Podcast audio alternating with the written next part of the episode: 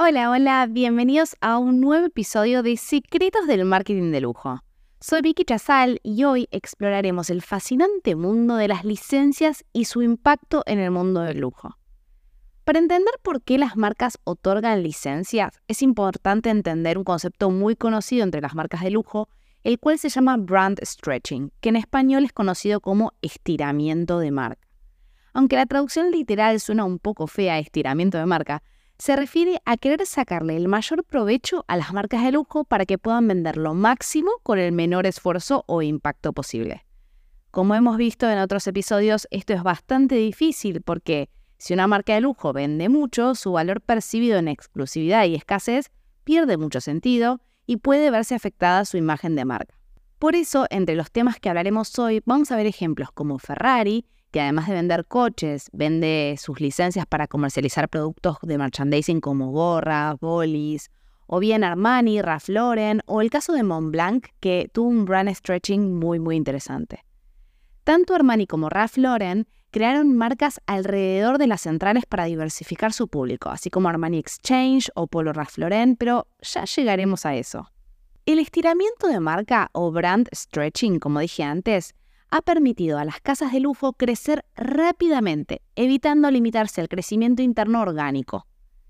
Muchas han abandonado el lujo por completo, lanzándose un sistema de licencias, que coloca productos que no son de lujos en el mercado y otras que lo han podido manejar para que afecte lo menos posible a la percepción de su marca de lujo. Entonces este mundo del brand stretching tiene dos polos opuestos. Por un lado, el mundo de las licencias, que en cierta manera mata el lujo, y por el otro lado, mm, dos estrategias o dos modelos en el cual una marca se puede estirar y poder vender más sin lastimar su percepción de marca.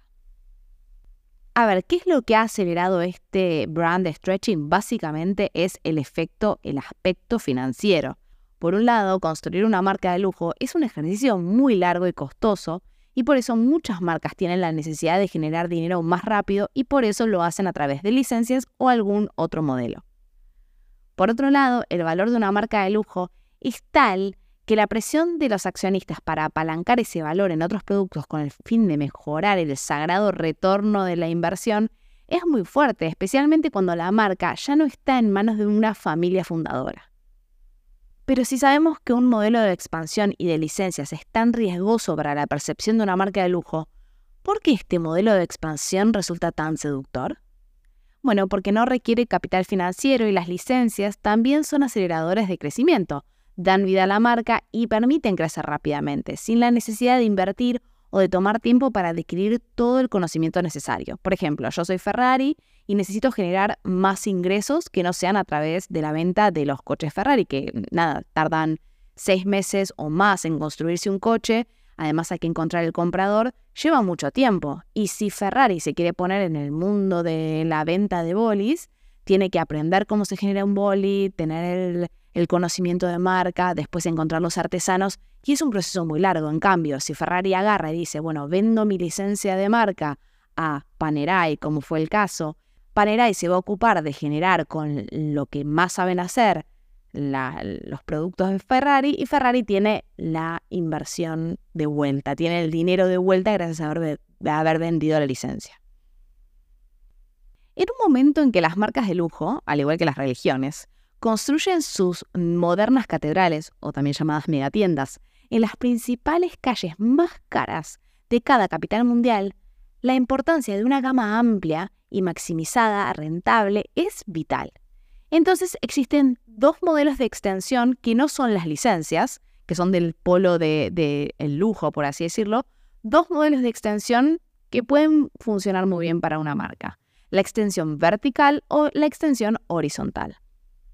El primer modelo se conoce como el estiramiento vertical, que puede moverse hacia arriba y hacia abajo como muchas marcas. Por ejemplo, moverse hacia abajo es el claro ejemplo de Dior, que desde hacer high couture fue moviéndose poco a poco hacia abajo de la pirámide, encontrando los productos más accesibles como el make-up o el skincare.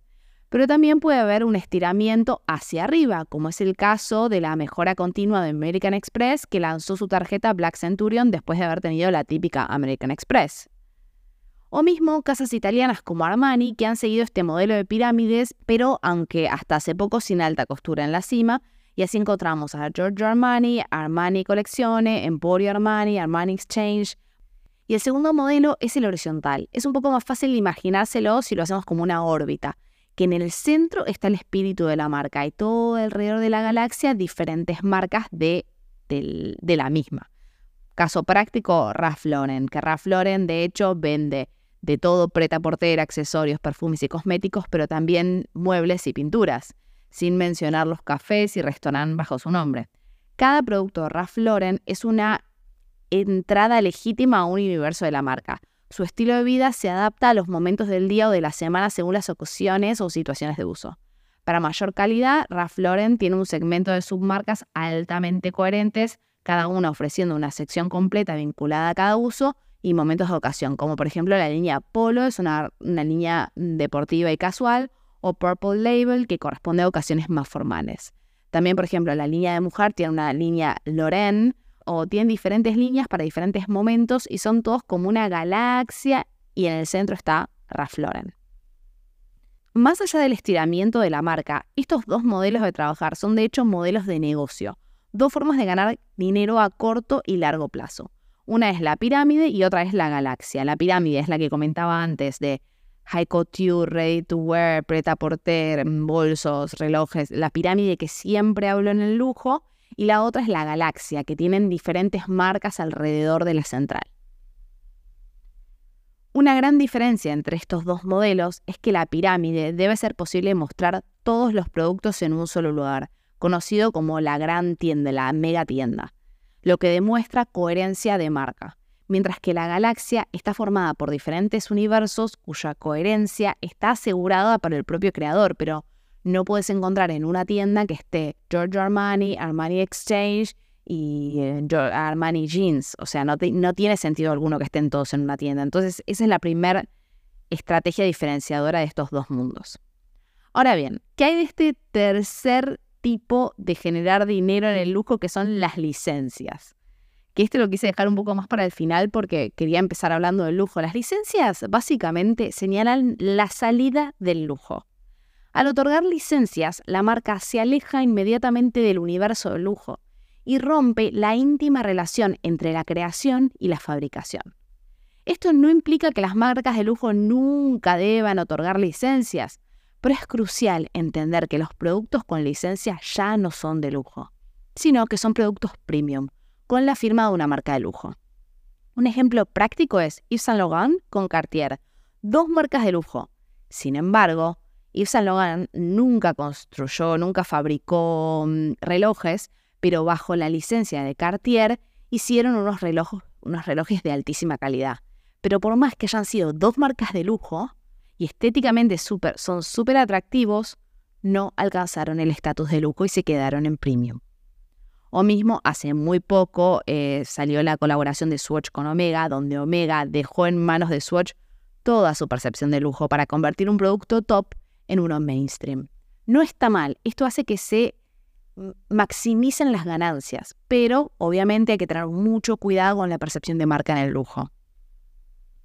Pero ¿qué pasa? ¿Qué pasa cuando las licencias son claves para mantener una marca? Y acá no solamente hablo de marcas de lujo, un ejemplo impresionante es Harley Davidson, donde las ventas de accesorios representan un tercio de las ganancias totales. Imagínate cascos, ropa, objetos de culto que difunden la esencia de la marca en todo momento y lugar ocupan un tercio de todas las ganancias de la marca. Otro ejemplo es la licencia de Porsche Design, que ha existido durante un tiempo y Ferrari ha llevado a cabo un programa de licencias para una línea de ropa altamente estilizada, bolígrafos, relojes creados por Panerai, lo que permiten la creación de boutiques exclusivas. Ahora bien, la licencia deja en manos de un partner todo, por lo cual uno pierde absolutamente el control de su marca. Otro ejemplo notable es la colaboración de Ferrari con Acer, un fabricante taiwanés de, de PC, que resultó en productos exclusivos y ganancias significativas, espectacular, pero que también dejan en manos de un tercero el valor de marca. También hay eh, planes de un parque temático de Ferrari en Abu Dhabi. De hecho, yo he ido a uno en Portaventura, en España, una montaña rusa de Ferrari también. Hay muchísimas, muchísimas licencias de Ferrari vendidas en el mundo para generar este brand awareness de Ferrari aquí, Ferrari allá y obviamente generar ganancias, pero a la vez es muy, muy peligroso para la marca, porque si vende, no sé, si por ejemplo hace una montaña rusa de Ferrari y esa montaña rusa tiene algún desperfecto mecánico, habla muy mal de los coches de Ferrari que haya un desperfecto mecánico en otro lado. Entonces, hay que tener cierto recaudo con este, con este tipo de decisiones a nivel marca. Y por último, quiero concluir con un caso práctico de una marca que lo supo hacer muy bien, que pudo hacer su brand stretching, su estiramiento de marca excelentemente y siguió varios pasos que lo hizo muy, eh, muy, muy hábil, que es el caso de Montblanc. En el primer nivel hay un nivel de diagnóstico y objetivos, donde surge una pregunta. ¿Realmente había un futuro para una marca que solo producía bolígrafos? Estos son sin duda objetos preciosos, pero son el resultado de una tradición donde la palabra escrita era arte. Justo en el momento en el que los grandes directivos de todo el mundo escriben solo correos electrónicos en su BlackBerry, este era un momento clave para Montblanc, donde se iba a dejar de usar el boli como, como el centro de una oficina para, para pasar a ser un objeto secundario, un objeto de, lujo, de, de acompañamiento, un accesorio más. El estiramiento debería aumentar la atracción y la notoriedad de la marca a través de la comunicación sobre otros productos, incrementar su valor entre las mujeres y finalmente aumentar la frecuencia de las visitas. A través de la extensión de los productos, debería ser posible desarrollar una distribución exclusiva. Montblanc tendría finalmente tiendas de un tamaño atractivo y rentable, que no solo vendiera bolígrafos, creando oportunidades de compra por impulso y repetición. El proceso de estiramiento se llevó a cabo en tres etapas. La primera, comprender la identidad de la marca, en particular su dimensión intangible. Explorar posibilidades tanto en el ámbito de fabricación como del potencial mercado. Verificar la coherencia de la realización proyectada en el lujo y con las facetas del prisma de una identidad de marca. El preámbulo para estirar la marca es un conocimiento íntimo de su identidad. ¿Qué es Montblanc?